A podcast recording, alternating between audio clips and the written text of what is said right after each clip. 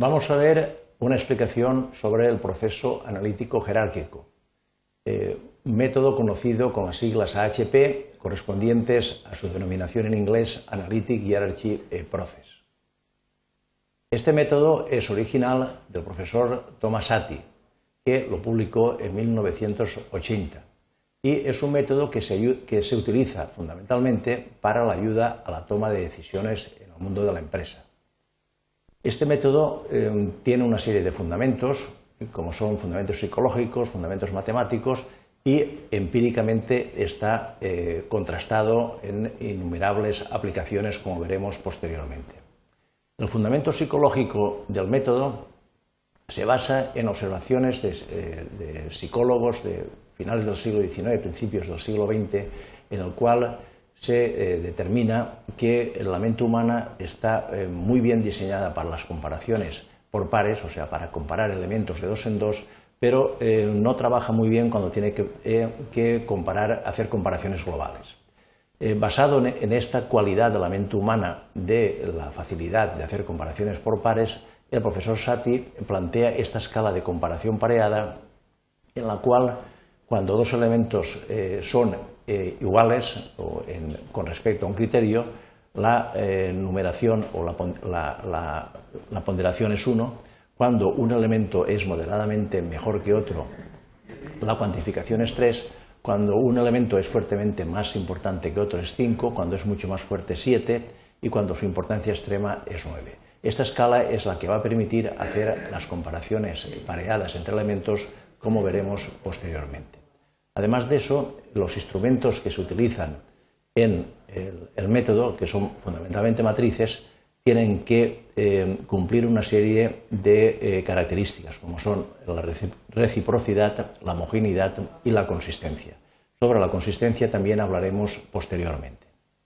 Y, como decía al principio, el método está contrastado empíricamente en distintas aplicaciones eh, prácticamente en casi todos los sectores eh, del conocimiento que uno pueda imaginar. Son la sociedad, el marketing, producción, en sanidad, en decisión en grupo, en nuevas tecnologías, en valoración, en pensamiento y ética, etc. En cualquiera de estos apartados se pueden encontrar innumerables aplicaciones de AHP para la ayuda a la toma de decisiones. Bien, vamos a ver cómo funciona el método AHP en toma de decisiones. Imaginemos que tenemos que elegir entre cuatro alternativas, estas cuatro alternativas, alternativa 1, alternativa 2, alternativa 3, alternativa 4, cuál de todas es la que más nos interesa. Ese sería el objetivo, la selección de la mejor alternativa. Siempre que, tomamos una decisión, la tomamos en función de una serie de criterios. O sea, no hay decisiones en vacío, salvo aquellas que son eh, muy poco importantes y las tomamos automáticamente. Pero cuando hay una decisión de relativa importancia, siempre hay una serie de criterios que nos van a permitir tomar esa decisión. Entonces, definidas ya las alternativas y definidos los criterios, esta sería una estructura básica de HP para ayuda a la toma de decisiones. Ya planteado el problema, lo primero que hay que eh, preguntarse es, bien, si yo voy a tomar una decisión de cuál es la mejor alternativa entre estas cuatro en función de estos cuatro criterios, ¿los cuatro criterios tienen la misma importancia? Pues puede ser que sí o puede ser que no. Vamos a, ver cómo podemos determinar la importancia de esos cuatro criterios. O sea, ese sería el primer paso. Definidos los criterios, vamos a ponderarlos. Para ello, utilizamos la escala de comparación pareada que hemos visto anteriormente, en la que decíamos que cuando dos criterios son iguales, la notación es 1, si uno es moderadamente mejor que el otro es 3, si es eh, fuertemente mejor un 5, si es muy fuerte un 7 y si es extremadamente fuerte un 9. Entonces, situamos en esta matriz los criterios en fila y en columna y empezando por, por la primera fila, criterio 1, vamos a ir comparando este criterio con los demás en función de su importancia. Entonces, cuando comparamos el criterio 1 con el mismo, eh, la notación, como es lógico, es 1, 1.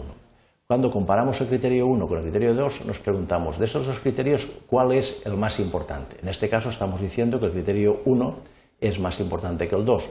Por eso ponemos un 1 al criterio 2 y, después nos preguntamos, ¿y cuánto más importante es el criterio 1 con respecto al 2? En este caso estamos diciendo que su importancia es fuerte, 5. Lo mismo que cuando comparamos el criterio 1 con el criterio 3. En, en, este caso también el criterio 1 es más importante que el 3, y su importancia es fuerte con respecto al criterio 3.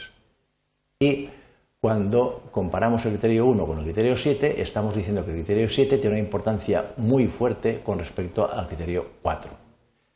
una vez eh, ya eh, comparado el criterio 1 con todos los criterios, pasamos a la fila siguiente, al criterio 2, y empezamos a comparar el criterio 2 con cada uno de los criterios. Criterio 2 con criterio 1, esta comparación ya la hemos hecho.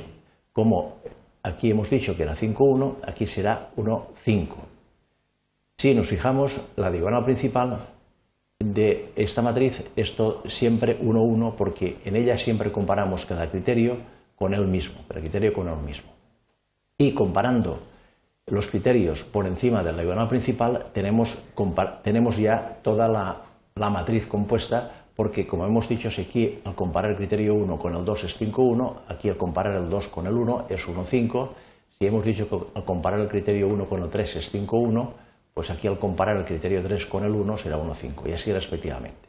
O sea que en cada caso, para rellenar una matriz, tenemos que hacer eh, tantas comparaciones como eh, el rango de la matriz multiplicado por el rango menos 1 y partido por 2.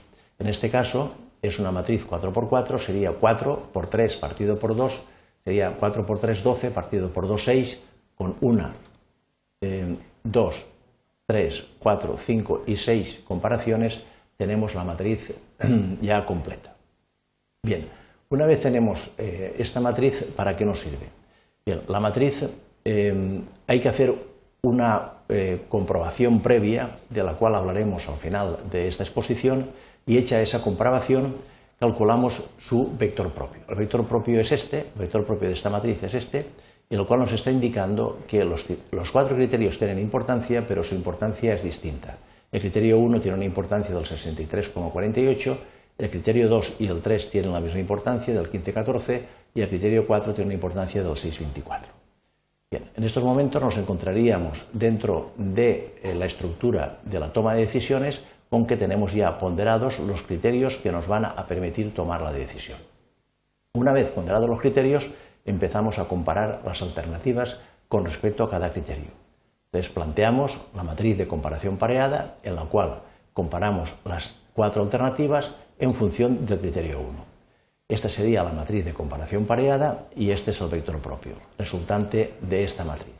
Bien, este vector propio nos está indicando que si tuviésemos que tomar la decisión solamente en función de este criterio, la alternativa mejor sería la, cuarta, porque tiene una importancia de 57,70. Pero eh, recordemos que tenemos cuatro criterios, por lo tanto vamos a comparar las alternativas en función del criterio 2. Esta sería la matriz de comparación pareada en este ejemplo eh, que estamos presentando. Si tomásemos la decisión solamente en función de ese criterio 2, la eh, elección recaería sobre la alternativa 1 porque es la que de mayor importancia tiene.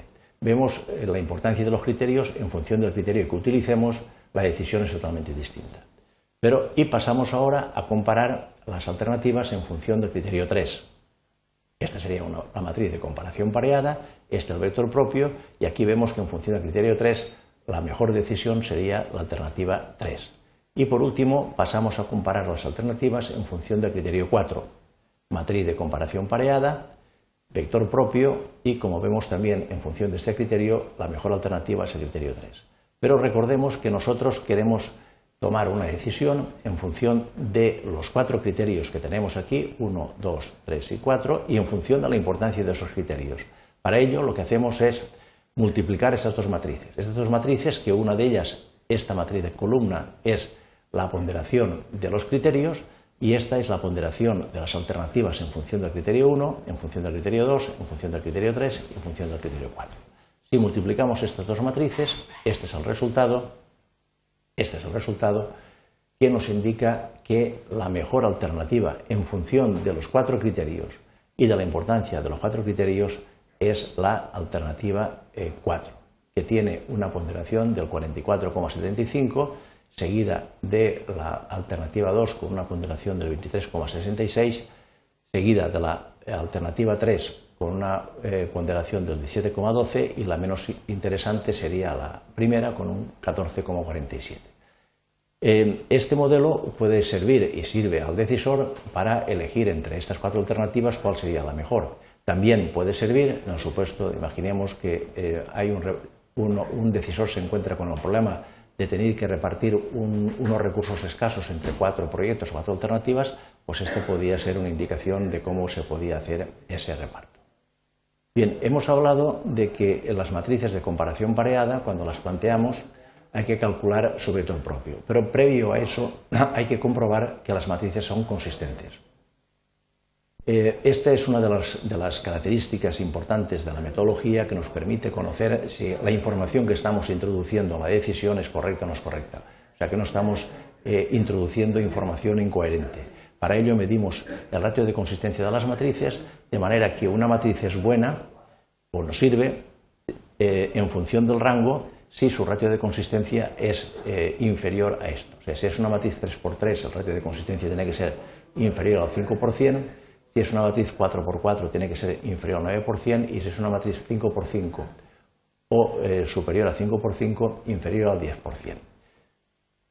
En el supuesto de que, las matrices, de que alguna matriz sea inconsistente, si es muy inconsistente, lo mejor es olvidarse de ella y eh, no utilizarla.